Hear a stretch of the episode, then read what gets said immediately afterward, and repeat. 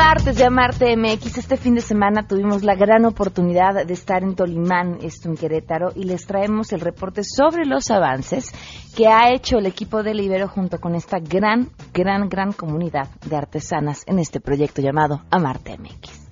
Que la lengua que nosotros hablamos es con respeto, no, este, no para hacer, este, sentir mal a los demás.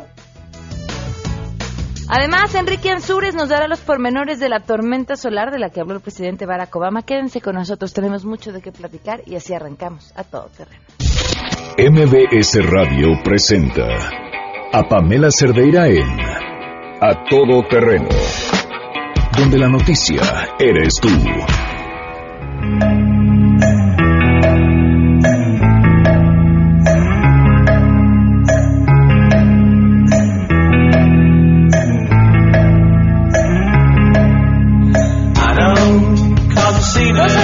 Siete minutos, continuamos a todo terreno. El día de ayer, continuamos, comenzamos. Gracias por acompañarnos. ¿Qué creen? Un aplauso a Graciela que arregló mi celular. Estamos empezando a tener un negocio alterno en este programa. Vamos a arreglar teléfonos este, descompuestos. Nos iría bien, ¿eh? Es un negocio. Quien quiera que sepa meterle mano a un teléfono y arreglarlo, ya podemos, ya por recibir sus mensajes de WhatsApp 55 33 32 95 85, el correo electrónico a todoterreno.mbc.com, el teléfono en cabina 51 66 105. Gracias a la gente que llamó el día de ayer, leí todos sus comentarios y en Twitter y en Facebook me encuentran como Pam Cerdeira. Ayer platicábamos sobre lo que le había pasado el sábado, el fin de semana a la periodista Bárbara Anderson con su hijo. Eh, no por cuestiones eh, laborales eh, no hemos podido ponernos en contacto con ella para que ella les cuente su historia y lo que le sucedió, pero está esto que escribió su hijo, digo su esposo, perdón, y que me parece importante leerlo, que nos da un panorama mucho más amplio de lo que sucedió, pero además de lo que como familia están viviendo. Se llama Un Domingo Cualquiera y se los comparto. Alguien hizo el cálculo Tener un hijo con discapacidad es más o menos equivalente a tener trillizos, en términos del costo y esfuerzo asociado al día a día. Luca en la foto es nuestro trillizo, que cumplió cinco años y tiene parálisis cerebral. Ayer domingo mi esposa Bárbara llevó a Luca y su hermano al área infantil de Recorcholis de una plaza comercial y se encontró con una colección de amargas sorpresas.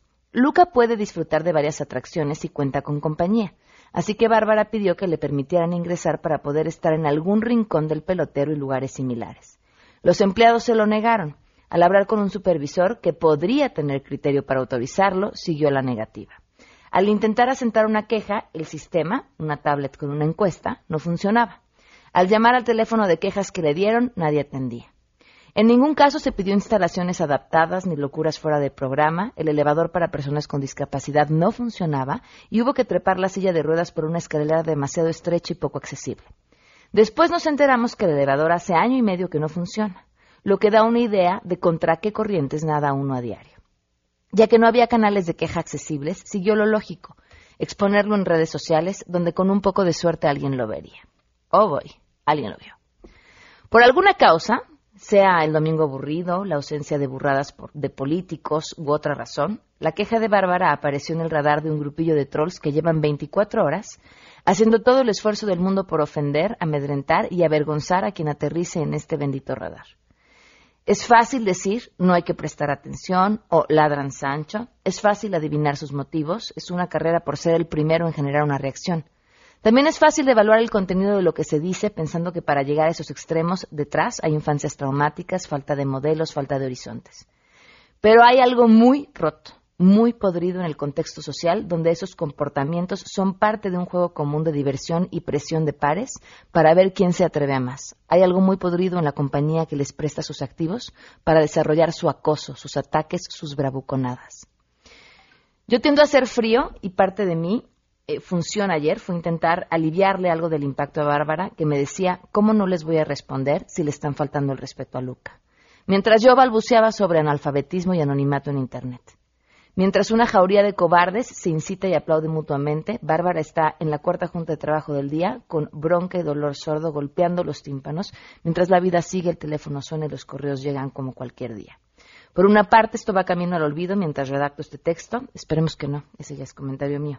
Ya habrá otro foco de atención más entretenido, explotable, jugoso. Por otro lado, estoy parado al medio de una familia que lleva 24 horas en la desazón más siniestra. El universo afuera es tan horrible que no quiero luchar, no quiero darle un golpe para no infectarme la piel, los huesos. Por suerte nuestro mundo es más grande, por suerte las voces de apoyo sonaron mucho más fuertes que los ladridos de las hienas. Esto se acabó ya, porque después de la sorpresa, del dolor y la indignación, viene la certeza de que seguimos de pie. Quiero aprovechar este espacio y momento para desearle a todas las hienas que nunca cambien, que su vida se mantenga en ese camino por muchos años más. Mi más sincero deseo desde el fondo de mi corazón es que vivan en esos cuerpos, en esas mentes, hasta morir abandonados, solos, sentados en un pañal lleno de mierda. Si gustan, yo les financio el viaje. Ayer, en lo poco que pude compartir con Bárbara a través de WhatsApp, le decía, denúncialos. Eh, Twitter es bastante efectivo cuando denuncias, y lo digo porque me ha pasado, alguien que amenaza con matarte o amenaza con hacerte daño. En mi caso tardaron medio día en cerrarle la cuenta a esa persona. Y me respondió algo que me partió el corazón. Me dijo, seguramente lo haré cuando deje de doler. Esa es la clase de personas que somos. Vamos con la información. Saludo a mi compañera Angélica Melín.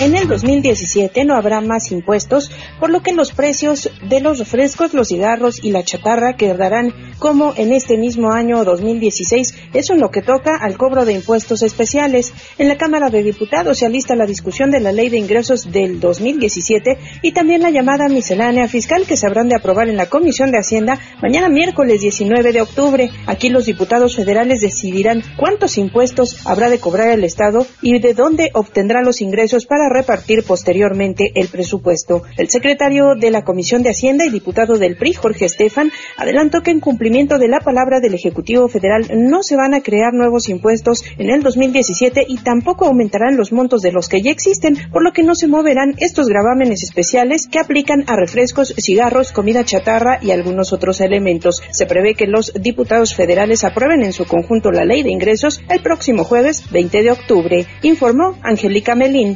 Secretaría de Relaciones Exteriores cesó Andrés Ruemer como titular de la representación permanente de México ante la UNESCO debido a diversas causales, entre estas por informar a otros gobiernos el sentido del voto que daría México en el tema de preservación del patrimonio cultural en Jerusalén Oriental.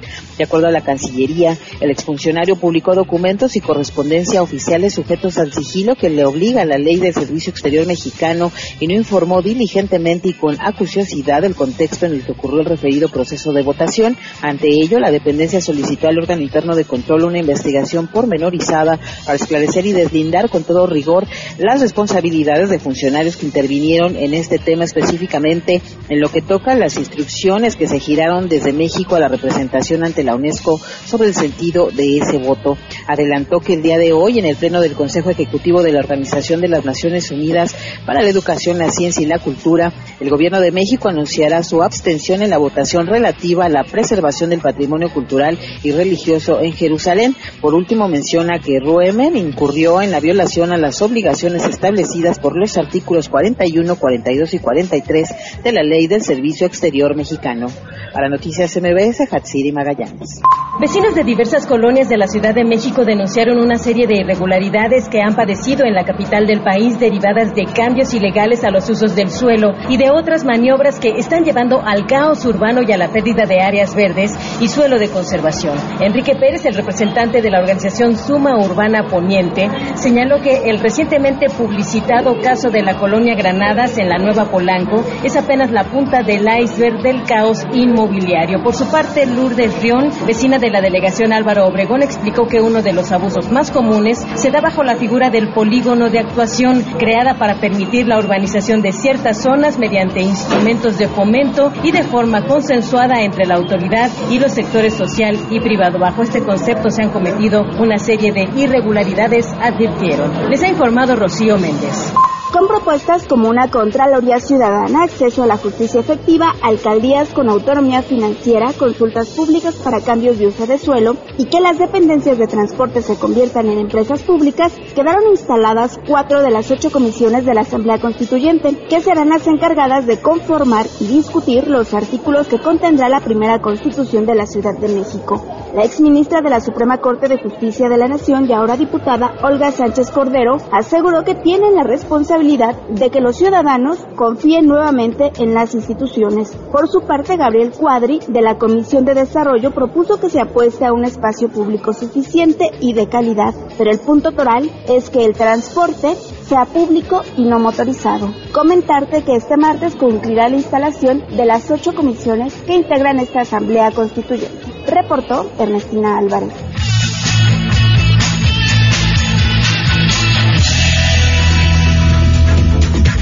12 del día con 17 minutos y sí, además tenemos buenas noticias.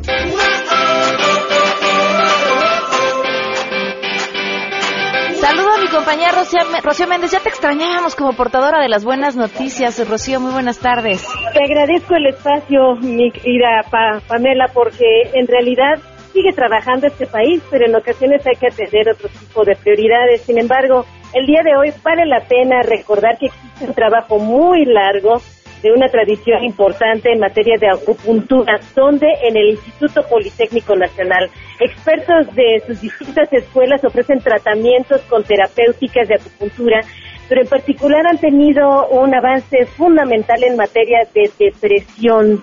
Ellos comentan que sus tratamientos y terapéuticas no generan efectos secundarios graves y ayudan a mejorar la calidad de vida de las personas. La especialista y en general todos ellos que trabajan en la Escuela Nacional de Medicina y Homeopatía. En el caso concreto de las tareas de Gabriel Carlín, hay actualmente un cuadro muy delicado de depresión resultado de los nuevos estilos de vida y el estrés. Esto implica que en los últimos 25 años pues prácticamente se considera a la depresión dentro de los primeros padecimientos en México y es necesario encontrar alternativas para el tratamiento que no generen efectos secundarios graves.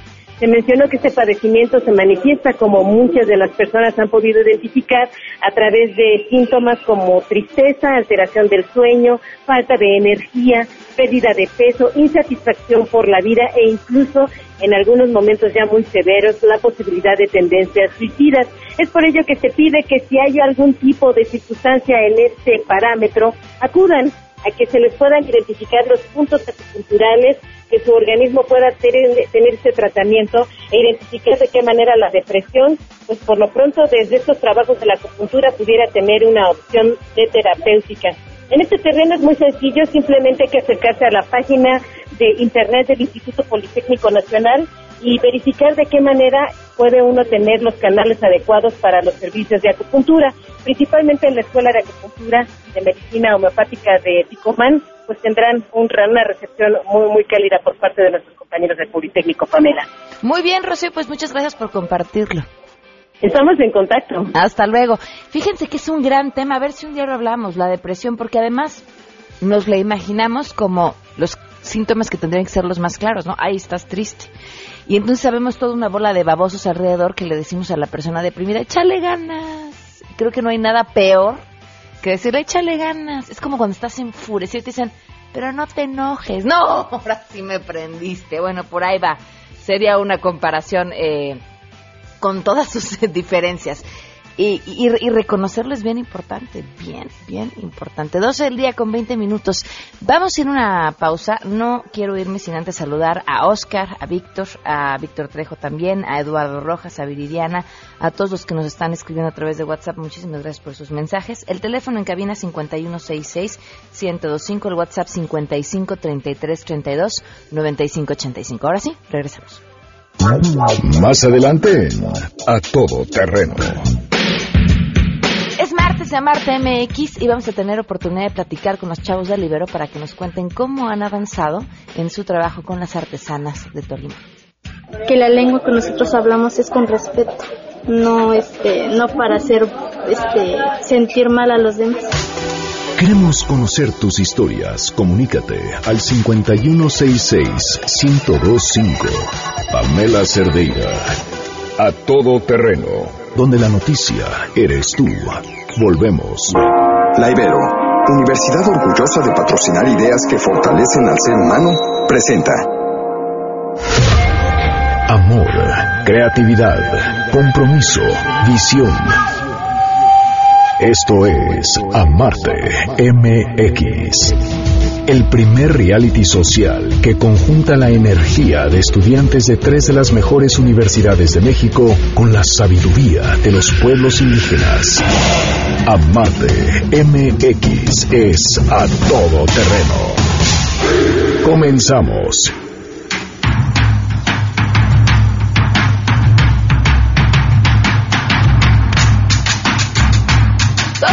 Con 24 minutos. Continuamos a todo terreno. Muchísimas gracias por acompañarnos, sobre todo los martes. Se los agradecemos porque es el día que lo dedicamos con todo el corazón a un proyecto en el que llevamos trabajando desde inicios de septiembre. Bueno, en realidad, desde antes pero que no lo estamos haciendo solos, lo estamos haciendo de la mano de tres grandes universidades, sus estudiantes y tres comunidades indígenas en el país que decidieron confiar en nosotros para un proyecto que implica el desarrollo de cinco productos, además de un plan de negocios para que después estas comunidades se queden con aquello que trabajaron en conjunto con las universidades y puedan a partir de ahí crecer y, elaborar eh, todavía de mucha mejor manera sus productos y, y sus artesanías. El día de hoy le toca a la Ibero. Bienvenida. ¿Cómo están? Bien. Aquí están ya tres estudiantes de la Ibero, pero no voy a platicar con ellas en este momento, porque les quiero contar una cosa. El domingo tuvimos la oportunidad, yo no había tenido chance de ir a la comunidad, a El Saucito, en Tolimán, en Querétaro, que se encuentra más o menos como unas tres horas de la Ciudad de México. Uno llega a pues sí, tres horas de México, ya les iba a decir por dónde, pero ando muy despistada, entonces, ¿para qué les doy referencias? Eh, es una comunidad de 150 habitantes más o menos, eh, de donde las mujeres ah, se han dedicado a bordar para poder ayudar en la economía de su hogar. Y entonces imagínense que vamos estas tres horas de camino, eh, que de repente pues ya no nos perdimos porque ya no sabíamos para dónde. Nos sorprendió a partir de que llegamos a Tolimán, de Tolimán al Saucito, la amabilidad de la gente de estos lugares que todavía hay en el país y que a los que vivimos en Chilangolandia nos cuesta tanto trabajo creer, en los que le preguntas a la gente, oiga, ¿y para allá? Y entonces la persona que está metida en su coche o adentro de su tienda se sale de donde está, se acerca contigo y te da, así tarde 10 minutos en darte las indicaciones, te explica exactamente cómo vas a llegar. Y con quien te topes en el camino te atienden con toda una sonrisa, nadie te ve con cara de sospecha, ¿qué hacen estos con toda la cara de turistas que traíamos eh, por aquí? Nadie se pregunta, pero son amables, amables a morir. Eh, bueno, pues después de, les digo que preguntar y preguntar y, llegar por fin al Saucito, la imagen con la que nos encontramos fue bellísima. Yo estoy segura que las chavas que están aquí a lo mejor no lo aprecian en su totalidad porque ya serán ya parte del paisaje en ese momento, pero nos encontramos en una escuela con, con, una lona puesta y en esta abajo de esta lona estaban más o menos un grupo de 30 estudiantes divididos en seis equipos, cada uno trabajando con un grupo de artesanas, si no me equivoco también cinco artesanas por equipo más o menos. Y entonces íbamos pasando de mesa en mesa y encontrábamos cómo cada equipo estaba trabajando ya en un producto específico que habían desarrollado y cómo compartían con las artesanas el yo creo que por aquí se puede hacer esto finalmente los chavos tampoco podían llegar y decidir, mira, yo soy estudiante de diseño, yo creo que esto es lo que tienes que hacer y se acabó. Es un trabajo que se tiene que hacer en conjunto y lo están haciendo tan bien, tan, tan bien, lo que no es solo lo que vi, es lo que las artesanas me dijeron de ustedes. Pero bueno, eso los voy a platicar más adelante. Así los traigo. Eso los platico después. ¿Qué están haciendo? Pues todavía no se los podemos enseñar esto acaba hasta finales de noviembre, entonces ustedes que parte del público también van a poder votar, después tienen que estar al pendiente para ver eh, qué proyecto es el que, el que más les gusta. Pero en, en estas semanas, eh, así como fue la semana pasada con el TEC, hoy con ustedes y la próxima será con UNAM, eh, era importante para nosotros compartir también la experiencia de las artesanas en el trabajo, su vida y que el público pudiera escucharlas. Por em, cuestiones de distancia y demás, no siempre es sencillo para las artesanas moverse aquí a la Ciudad de México, pero tenemos una entrevista y queremos compartirles su historia.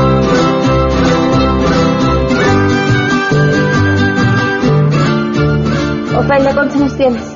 24 años. ¿Cuántos hijos tienes? Tres hijos. ¿De dónde eres? De la comunidad del Madrón. ¿A qué te dedicas, Ofelia? Al hogar. Al hogar. ¿Siempre has sido de esta comunidad? ¿Siempre has vivido ahí? No, era de aquí, del Saucito. Ok, ¿por qué te mudaste? Mm, porque ya me casé. Ah, muy bien. Oye, ¿a qué edad empezaste a bordar? A los 13 años. A los 13 años, ¿por qué? Pues porque es un hábito que a nosotros nos enseña. Por ejemplo, a mí me enseñó mi mamá. O sea, ella bordaba, este, hacía deshilados. Ahorita pues ya no lo puede hacer porque ya no ve. Para ti bordar es identificarte con tu mamá, con, Sí, con tu con- pasado, con tu niñez. Sí, y pues es un, es un, es como una tradición que hacemos nosotras, este, las personas, este, indígenas, bueno, nos, este, nos identificamos así. ¿Tú hablas otomí? Sí. Ok. ¿Y, ¿Y te gusta identificarte como indígena? Sí. Hace poco una de tus compañeras me decía que cuando van a Tolimán las molestan o les dicen que son indias o las tratan mal. ¿A ti te ha pasado? Mm, pues sí, porque, o sea, cuando yo este, me encuentro, no sé, prima o tía y pues estamos hablando nuestro idioma, nos, nos quedan mirando feo porque ellos piensan que estamos hablando mal de ellos. Y este, bueno, como yo le había yo, este, le he dicho a varias personas que preguntan que hablo ese idioma, yo le digo, lo uso para para platicar o decir cosas buenas, pero no para hablar mal de, las, de los demás. ¿Por qué no usa el otomí para hablar mal de los demás y solo decir cosas Mm, buenas? Pues porque yo creo que ese es- también es un ejemplo que nos han inculcado desde niños, que este que la lengua que nosotros hablamos es con respeto, no este no para hacer este sentir mal a los demás. ¿A tus hijos les enseñas otomí? Eh, pues desde chiquitos este les he hablado este español y este ahorita este les estoy enseñando. ¿Y les gusta? Sí. Ajá, porque yo cuando yo les digo una palabra otomí me contestan de otomí. ¿Qué, ¿Qué palabra otomí es lo que más usas o les dices a tus hijos? Vete a la escuela. Ok. Ajá, este, me- a veces este me dicen, este, o le digo guarda silencio y ellos igual me contestan con la misma, con, no, no, no, otomí. Si tuvieras que decirle a alguien lo importante que es para ti tu artesanía, lo que haces, eh, tus antepasados, quién eres, para que así la compren y la valoren, ¿qué le dirías? que es, es algo único, que, que está hecho a mano y sobre todo es este pues es lo que sabemos hacer y se hace con dedicación. ¿Qué es para ti ser otomí? Pues es algo especial porque no todos este valoran ese esa palabra porque como le digo a veces este la gente no sé a lo mejor los que vienen de fuera este nos toman como este como si fuéramos bichos verdad porque es como que dirían no pues si vienen a la ciudad es una plaga que este y pues yo creo que eso de ser este una mujer indígena pues, es algo que nosotros sentimos mucho orgullo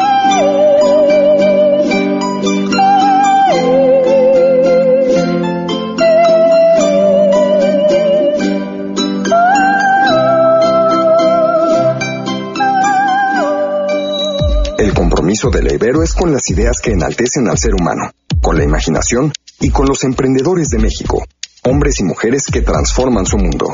Te invitamos a convertir la realidad en tu realidad. Ibero, un espacio de transformación constante. Ibero, UNAM o Tec de Monterrey. Escoge tu favorito y sé parte de Amarte MX. Regresamos después de una pausa comercial. A todo terreno. Donde la noticia eres tú. Estamos de regreso con Amarte MX. A todo terreno. Continuamos.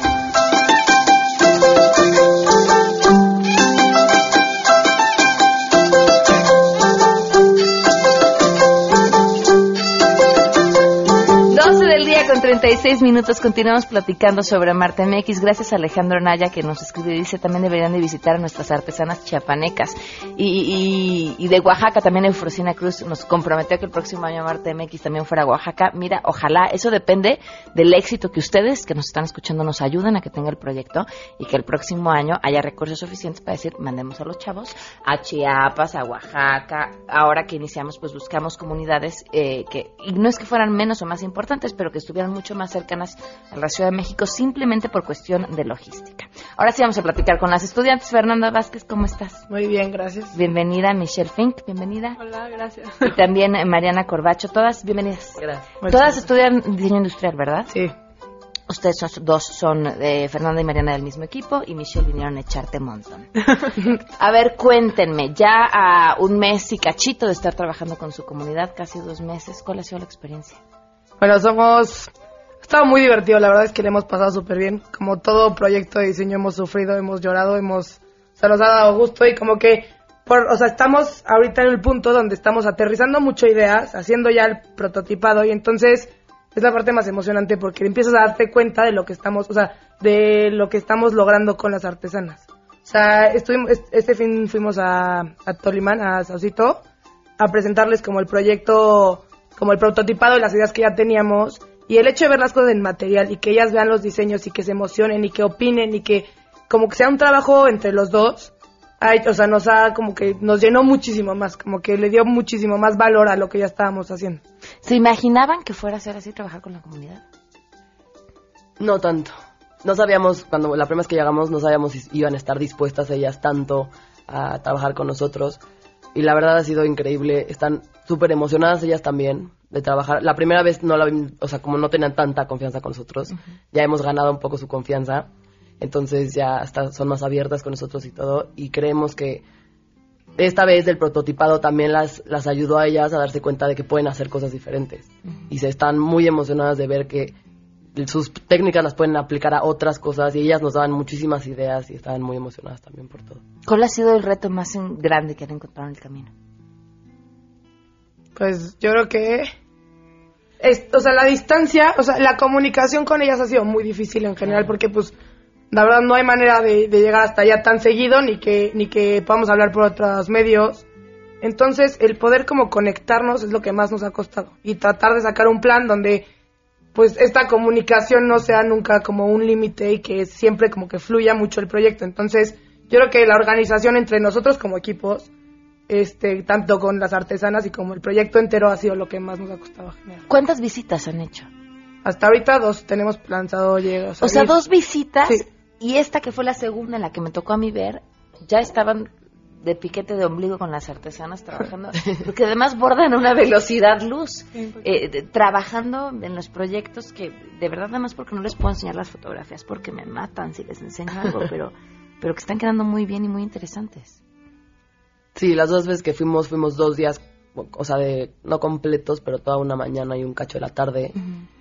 Y impresionante, justo como dices, este fin de semana, de el primer día que llegamos a explicarles más o menos lo que estábamos pensando, al segundo ya tenían la mitad de las cosas hechas, o sea, impresionante. Había otra cosa que me gustó muchísimo que tuve la oportunidad de ver este domingo, fue que además les dieron dos cursos, uno de ellos tenía que ver con el tener de color, supongo, no sé el tema, corríjanme si me equivoco, y el otro con cómo teñir los textiles.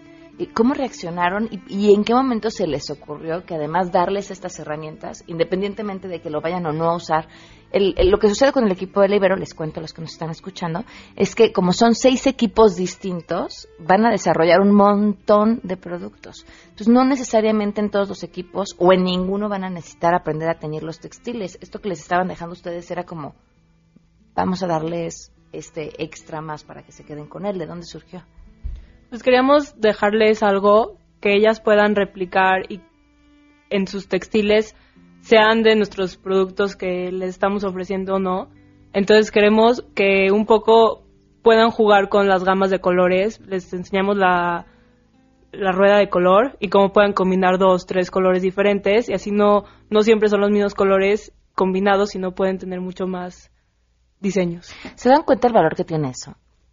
Porque independientemente de lo que suceda, eh, de quién gane en Amarte MX, finales de noviembre, es probable que la mayoría de ustedes, estos ya están por titularse, eh, salgan de la carrera, se dediquen a hacer sus vidas, quizá algunos regresen a estas comunidades, quizá otros no. Pero eso que les enseñaron les da la oportunidad de, a partir de ahí, seguir construyendo por su propia cuenta.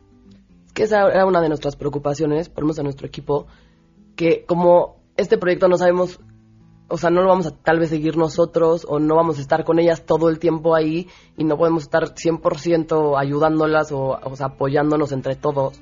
Si les vamos a dejar un plan de negocios o los productos, ellas dejarles también un, este, pues estos conocimientos extras para que los, lo tengan aunque nosotros no estemos ahí siempre.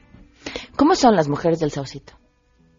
La verdad hay de todo, yo creo. O sea, hay unas que son súper tradicionales, que son las que son generalmente mayores, y también hay unas que tienen, como se vio en la entrevista, 24 o menos, este, que están metiéndose como que tienen un cachito de los dos, ¿no? Que tienen muchísima la parte indígena, como la parte otomí, que, que han tenido toda su vida, pero que también se están como empapando de la parte de globalización que está viendo, ¿no? En general. entonces, yo creo que hay muchas que están, o sea, la mayoría están muy abiertas porque no han visto muchos resultados. Entonces, entienden que esta apertura les va, les va a ayudar en un futuro. Como que, obviamente, para ellas el cuadrado es cuadrado y no se salen de ese tema. Y como que les ha costado mucho también entender que no tiene que ser así, o sea, forzosamente, pero también están muy dispuestas. O sea, les emociona. Nosotros en nuestro proyecto tenemos, o sea, les presentamos el proyecto, los productos que íbamos a hacer y fueron las primeras en decirnos, y hacemos esto, esto y esto, y si usamos esto, esto y esto. O sea, como que están súper abiertas al cambio, como que ya se dieron cuenta de que el, o sea, el ritmo que llevan ahorita no les está funcionando. Entonces, pues obviamente ellas lo que quieren es poder ganar más y poder como sacar, o sea, tener mejores oportunidades para su familia. Entonces están muy abiertas a ver qué, pues a probar cosas diferentes para poder salir adelante.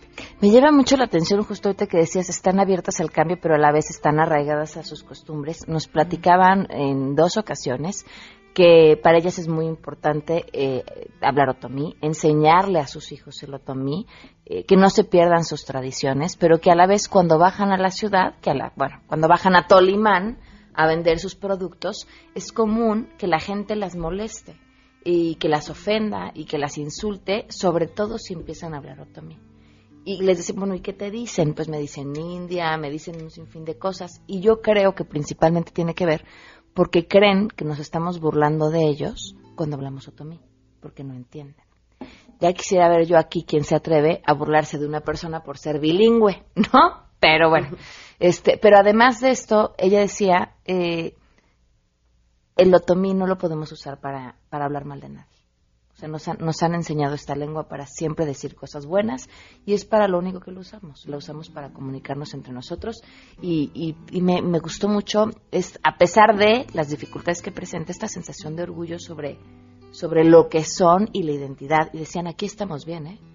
Aquí no tenemos delincuencia, aquí no tenemos drogadicción, aquí estamos bien. Y, quizás sería un panorama distinto a lo que uno se imagina cuando va a esa comunidad, ¿no? Cuando vienes de las, las comodidades de la ciudad, la conectividad, la globalización, toda esa serie de cosas, y llegas ahí y dices, están bien, están en paz.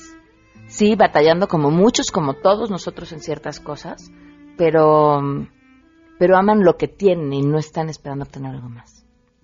Ahora, en, en estos ejercicios, y los veíamos desde el principio, luego quienes más aprendemos somos nosotros, ¿no? A pesar de que vamos con el rollo de vamos a enseñar a la comunidad, lo que sea. ¿Qué han aprendido ustedes? Yo creo que en general como... Pues es, es una realidad, o sea, sabemos que existe en México y muchas veces no tenemos como contacto, ¿no? O sea, podemos ver mucha gente que tiene necesidades, pero yo creo que el salirnos de lo tradicional, ir hasta un lugar donde no tienen pues comunicación en general, o sea, medios de comunicación y nada, y poder conocerlas y ver lo felices que están y lo arraigadas que son a sus raíces, pero también lo abiertas que están al cambio. O sea, como que te, te das cuenta de que, pues, o sea, realmente no hay, no hay diferencia contigo. O sea, te emociona lo mismo que a ellas y también tienes las mismas aspiraciones que ellas. Solo que nosotros hemos tenido la oportunidad, gracias a Dios, que, que hemos tenido como mucho más facilidad para seguirlo, pero ellas de verdad son unas, o sea, es, es un ejemplo a seguir lo luchonas que son. O sea, de verdad se parten el lomo haciendo lo que puedan por mejorar a sus familias, por ver a por sus hijos, por, o sea, como por ir creciendo, ¿no? Entonces, yo creo que es padrísimo que, pues, que no, o sea, no se quedan en la primera, no se quedaron con la idea de que pues estamos aquí ni modo, sino que todo el día están buscando una manera de mejorar. Y todo el día, o sea, estábamos en los cursos de tela y todas hicieron sus, su- de teñir tela, y todas hicieron su teñido de tela y estaban emocionadísimas y les explicamos cómo podrían hacerlo y no hubo una que dijera, no, la verdad es que, mm, o sea, me vale, sino que todas están súper interesadas en, en decir, pues, si me va a ayudar y si puedo mejorar con esto, estoy súper abierta. Entonces a mí se me hace increíble cómo, pues muchas veces te, te, cambia el panorama, ¿no? O sea, es un proyecto que en general te aterriza las, o sea, las realidades que, que, que puedes ver en México y que tú, como persona un poco más afortunada, tienes que cambiar. O sea, es un poco una responsabilidad que tienes que tener. Para ti, Mariana. A mí todo lo que dijo Fer sí, y también muchísimo en técnicas. Es impresionante. Bueno, yo no tenía idea de todo lo que hacen, el gancho, el deshilado, todo eso, y saben muchísimo. Y ellas, o sea, nos han enseñado muchísimo para en, en nuestros prototipos. Ellas nos dieron ideas de cosas que ahorita ya lo vam- vamos a meter en nuestro prototipo porque son ideas increíbles. Entonces todo, todo eso, telas, técnicas, hilos, todo. Uno de sus compañeros nos decía, es que yo llevo un día que aprendí a bordar. que se ve que las artesanas le habían enseñado el día anterior. Entonces no me queda muy claro, pero porque llevo un día, pero bueno, ahí voy aprendiendo, ¿no? Eh, para ti, ¿qué ha sido, Michelle?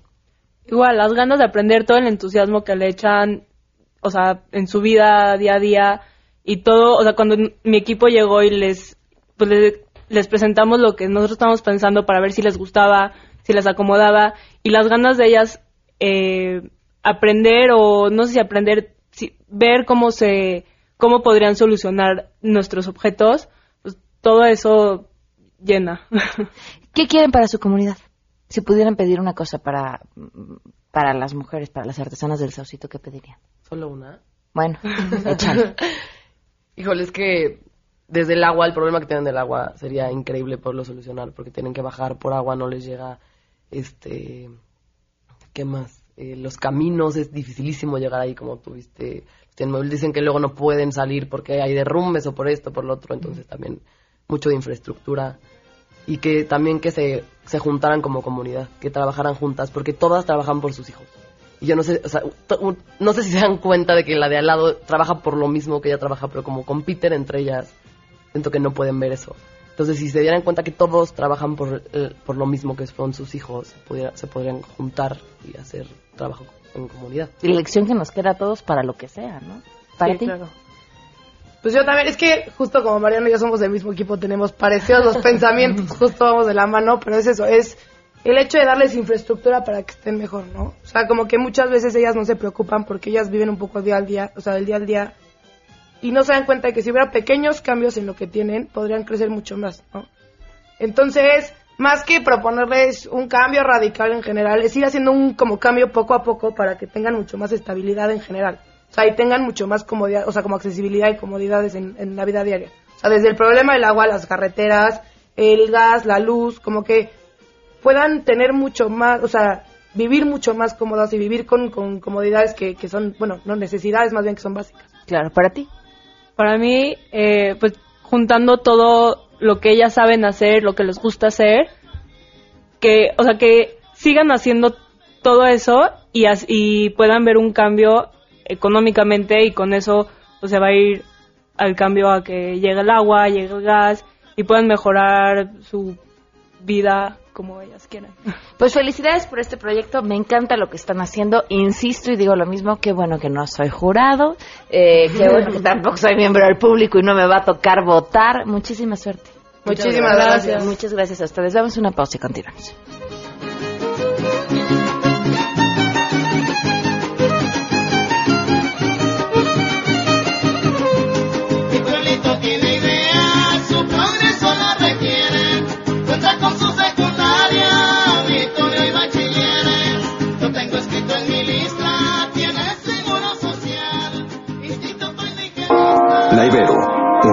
Que convierte las ideas en acciones, presentó Pamela Cerdeira está de regreso en A Todo Terreno.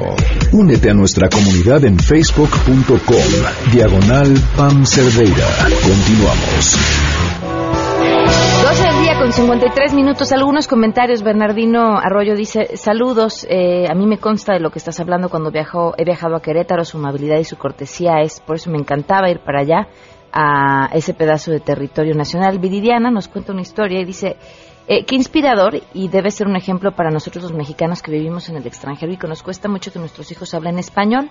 Es una batalla que tengo con mis hijos porque yo les hablo español y me contestan en inglés hasta que mi esposo y yo nos ponemos exigentes y les decimos aquí en la casa en español. Tú nada más si te hablan en inglés no le des lo que te piden. Y ya, con eso seguro te lo van a pedir en español. Es más, si no les das lo que te pidan, hasta en japonés si es necesario te lo, te lo piden, vas a ver. Eh, mi sueño es que crezcan, que cuando crezcan se identifiquen como mexicanos, que si lo estoy logrando como con el más grande dice que es mexicano. Muy bien, Viviana, pues muchísimas gracias por compartirnos tu historia. Tengo cinco pases dobles para que vean a Javier Camarena en Pasión por la Ópera. Llamen al 5166-1025 y automáticamente se llevan sus boletos las primeras personas que nos llamen. Enrique Ansures, gracias por acompañarnos. ¿Cómo estás? Pues bien, aquí saludándote y este, ahora sí como en la novela de George Orwell de 1984 te estoy viendo y veo que tienes una lata al lado que ¡Ah! que tener. y la quito. Demonios, pensé que hoy sí podía porque no venías. Cuéntame, Claro, Enrique. pero bueno, ya, ya te lo digo. Pues fíjate que te platico que hace tres días eh, desde la Casa Blanca se hizo una, mm, una manifestación por parte del presidente Obama que se viralizó y se confundió y pudo causar un poco de, de pánico colectivo. Hola, hola. ¿se me Sí, sí, te escuchamos. este, la cual decía que eh, podía haber una tormenta solar y esto empezó a, generar un poco de confusión entre, entre el público, ¿no? Entonces ya se estaban espantando que podía haber una tormenta solar y empezaron a viralizarse este consejos de pues, no estar al lado de, de tu, de tu teléfono, apagar este la computadora, etcétera, ¿no? Pero bueno, le, le podemos decir al radio escucha que realmente no hay ningún problema. Eh, las tormentas solares se generan principalmente este, pues, en presencia de las manchas solares, les llaman eyección de masa coronal técnicamente. Y lo que está diciendo realmente Obama, porque fue una confusión, una confusión de, términos burocráticos y científicos, que básicamente lo que está diciendo Obama es que está ya dando una orden ejecutiva en la cual están pidiendo que ya se empiecen a generar protocolos en el momento que pueda llegar a haber este, este, tormentas solares. Esto debido a que eh, ya eh, se tiene mucha tecnología en nuestra vida cotidiana y pueden afectar los sistemas de comunicación este, las, las tormentas solares, pueden afectar los satélites, pueden este, tronar los transformadores de, de electricidad y generar caos en, en la parte pues, de que no hay energía. Entonces lo que está lo que está pidiendo Obama es de que ya se empiecen a generar las políticas y los protocolos de seguridad en el momento que pueda haber este, presencia de, de alguna mancha solar que pueda generar una una este, explosión solar. ¿Hemos tenido? Sí, por supuesto, esto pasa frecuentemente. Eh, bueno, no tan tan frecuente, ¿no? Pero este son cosas que son naturales, pero la preocupación es ya nuestra eh, dependencia tecnológica. En los 90 se generó una tormenta solar un poquito fuerte y tronó eh, algunos transformadores este, estratégicos que dejó en parte de, la parte de Canadá y, y- y cercano a Estados Unidos sin electricidad pero hay que aclarar, no va a haber una, una tormenta solar porque ya, ya había generado un poco de, de- miedo colectivo. No, lo que está diciendo Obama es de que por favor se generan los protocolos de seguridad en el momento que se tenga eso.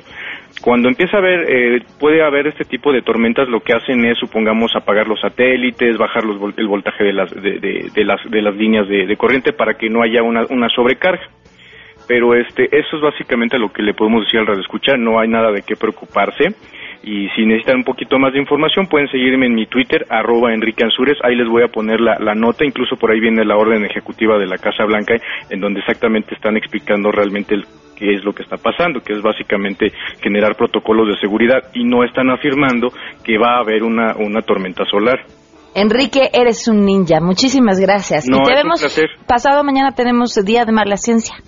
Vamos a este, eh, bueno, yo no andaré por ahí, pero pues, ahí seguramente estará Martín Bonfil. Yo andaré en, en Chiapas dando una conferencia en el planetario ya de Tuxtla. Suertudo tú. Muchísimas gracias, Enrique. Es un placer. Hasta luego. Hasta luego. 12 con 57, nos vamos. Gracias por habernos acompañado mañana a las 12 del día. Los espero a todo terreno. Soy Pamela Cerdeira y se quedan en compañía de Alejandro Cacho. MBS Radio presentó a Pamela Cerdeira en A Todo Terreno. Te esperamos en la siguiente emisión A Todo Terreno, donde la noticia eres tú. MBS Radio, en entretenimiento, estamos contigo.